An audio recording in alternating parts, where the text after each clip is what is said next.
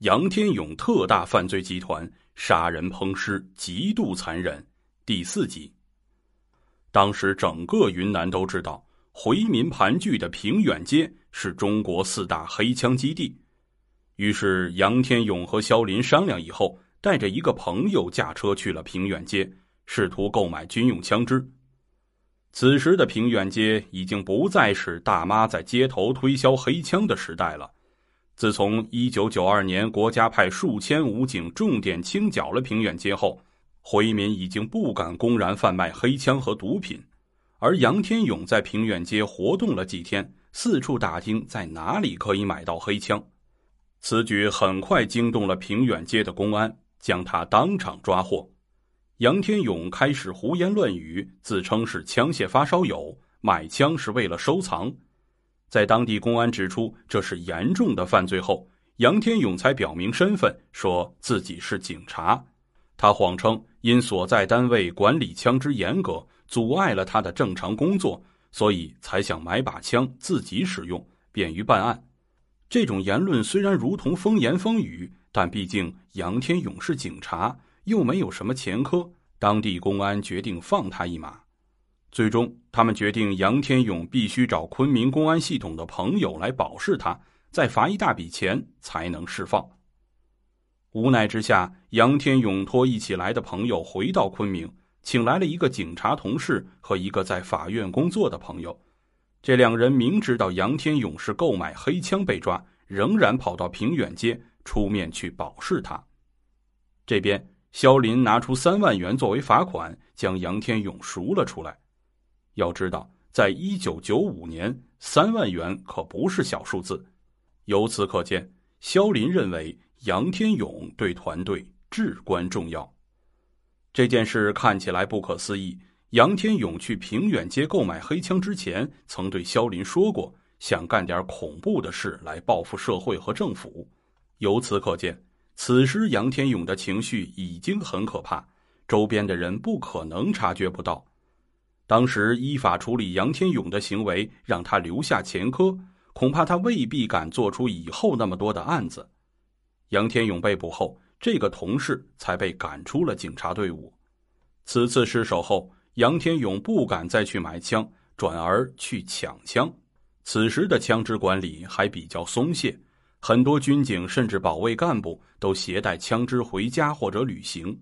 杨天勇知道抢枪可是非同小可，一旦案发，恐怕都是重刑。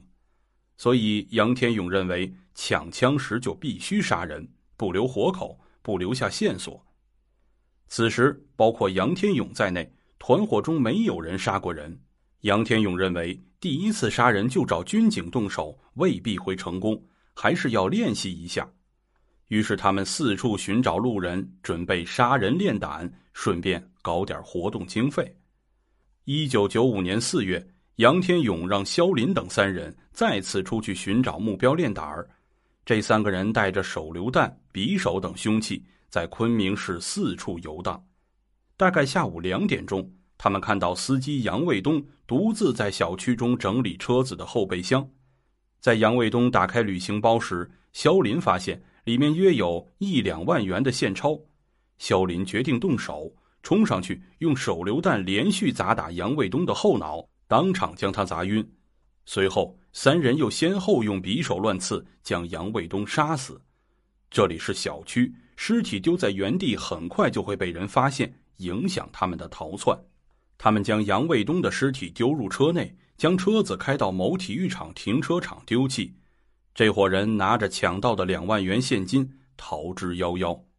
杀死杨卫东后，包括肖林在内的几个人都颇为紧张，连续几天的精神恍惚。杨天勇让他们带着赃款去大理旅游散心，同时认为这几个人心理素质不好，还需要锻炼。等他们回来后，杨天勇安排他们去昆明火葬场观看遗体火化的过程，锻炼他们的胆量。在目睹一具具遗体被烧成灰烬，这些家伙的心理承受力有所增强。练了几个月后，杨天勇觉得差不多了，让他们继续寻找机会抢枪。于是，曾经当过兵的肖林购买了假的军官证和军服，同两个手下一起伪装成了军人。他们盗窃了一辆军牌的吉普车，开始在昆明附近乱窜，寻找配枪的军警下手。没过多久，他们看到了携带五四式手枪的保卫干部周某正在公路上行走。肖林假装让他搭车，周某看他们是军人，也就没有怀疑。上车以后，两个手下迅速抓住了保卫干部的手脚，肖林对他连刺数刀，将他杀死，将尸体丢在路边。由此，他们搞到了一支五四式手枪和十三发子弹，有了自己的枪支。这次事件让杨天勇觉得万事俱备，可以开始作案了。杨天勇自己就是警察，对国内的各种犯罪团伙的作案模式都比较了解。他认为，伪装成警察作案是最容易得手的，一般群众遇到警察查车根本不会怀疑。尤其是云南这种贩毒走私比较猖獗的地方，即使警察给对方要戴手铐，群众也多会配合。由此，杨天勇一伙就可以将司机制服后杀死，将车子抢走后卖掉，将赃款分掉。自然，伪装警察也不是那么容易的，还是需要训练。杨天勇这家伙是个非常细致的人，没有百分之百的把握，他是不会放手作案的。于是，他将自己的两套警服交给了团伙成员，让他们轮流穿着，在昆明市郊临检来往的车辆。这几个人伪装成警察，佩戴着那支抢来的手枪，连续多日拦车检查。不得不说，这几个小子的胆量很大。万一李鬼遇到李逵，他们就完蛋了。由于杨天勇之前特别训练过他们的姿势、动作，甚至对话，他们没有穿帮过。期间有多名警察被他们检查过，也没有任何怀疑，双方甚至攀谈了起来。这些只是作案前的训练，他们并没有动手。这种车来车往的地方也不能随便的作案。在认为一切都准备好后，一九九七年九月，他们做了第一个案子。肖林等五人拦截了某县政府的一辆三菱公务车，对司机刀某谎称车辆涉嫌赃车。要回队里配合检查，刀某哪里想得到这伙警察竟然是假的？没有抵抗就被戴上了手铐。换句话说，司机也没有能力抵抗。对方不但人数众多，还配有手枪。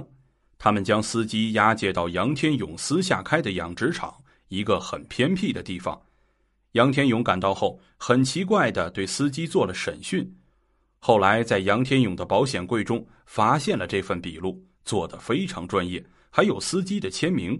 随后，杨天勇每次杀人之前都对受害者做审讯，整理出笔录。很多人对此百思不得其解。杨天勇说是为了逃避打击，肖林则说杨天勇做笔录是为了搞当官的材料，掌握社会情况。然而，县政府一个普通司机又能知道些什么呢？一般认为。杨天勇在单位不被重视，是个可有可无的小角色，他对此颇为不满，试图能够独当一面，掌握生杀大权。此次杨天勇对这些人做笔录期间，嬉笑怒骂，出言调侃，乐于看到对方瑟瑟发抖。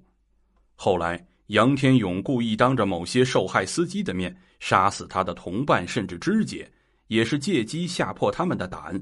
从中享受掌控这些人命运的感觉。亲爱的听众朋友们，本章内容已经播讲完毕，感谢您的收听，咱们下章再见。